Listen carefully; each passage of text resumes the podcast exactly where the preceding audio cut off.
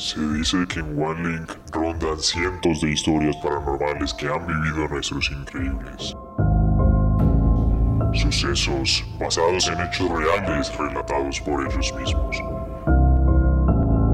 Ponte tus audífonos y prepárate para escuchar una increíble historia de terror.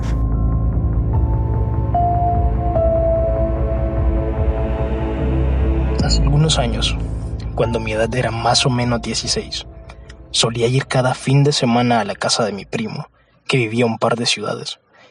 Él ya cursaba su primer ciclo de la universidad y como una costumbre, siempre me mostraba objetos extraordinarios o raros que guardaba en su cuarto.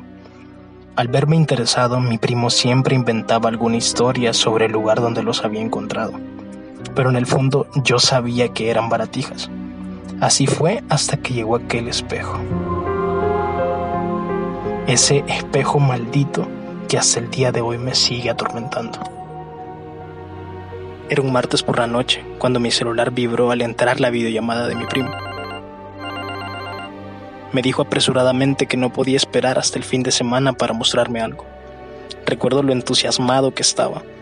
Tocó el botón para transmitir desde la cámara trasera de su celular y me mostró un enorme espejo.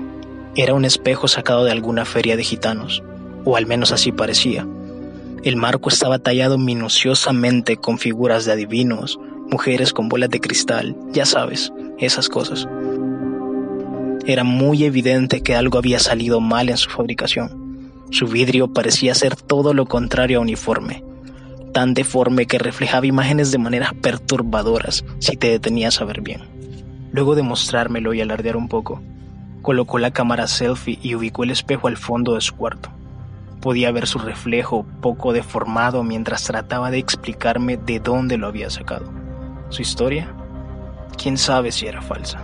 se vio interrumpida por las luces de su cuarto, que comenzaron a parpadear de manera inusual. Me quedé helado y paralizado al ver que en cada parpadeo el reflejo del espejo al fondo volteaba hacia mí. Me observaba de manera directa, como si no reflejara el movimiento real del físico de mi primo. Y en cuestión de dos segundos Sentí cómo me absorbía su mirada deformada.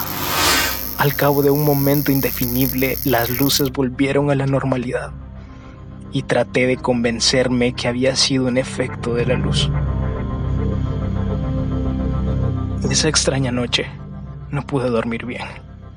Mientras estaba acostado con las luces apagadas podía ver esa figura deforme viéndome. Como si hubiera pasado desapercibido toda mi vida Recordé que tenía un espejo en mi habitación. Se me ocurrió mirarlo y convencer a mi mente de que no pasaba nada. Pero temía que mi reflejo no me obedeciera o que se deformara como en ese espejo tan raro. Incluso podría jurar que escuché el sonido que emitía mi espejo en medio de la oscuridad, como si alguien quisiera salir de él. Esa noche, inexplicablemente, el espejo y mi primo habían desaparecido.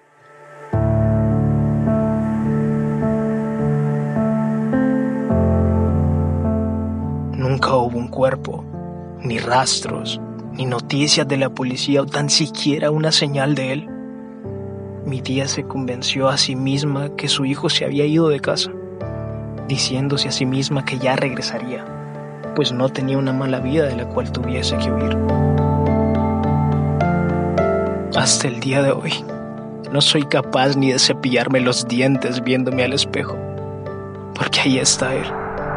Me mira, se aparece en lugares inesperados del reflejo y cuando me doy cuenta, su rostro empieza a deformarse. Un par de minutos para ver mi rostro pareciera una eternidad de terror o algún tipo de saeta que me clave el pecho y me hela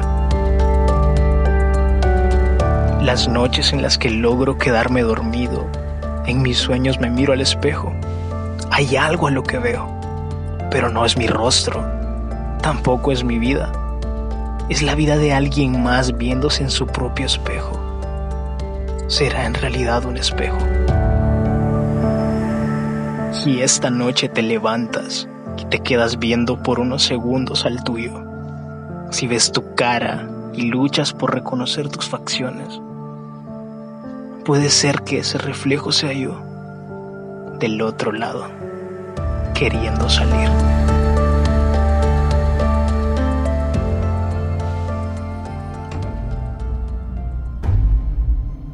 Esta fue la increíble historia de terror de No Mires, dirigida por Francisco Lobo. Continúa conectado en nuestras redes para conocer más sobre nuestras Incredible Halloween Stories. No olvides dormir con las luces encendidas esta noche.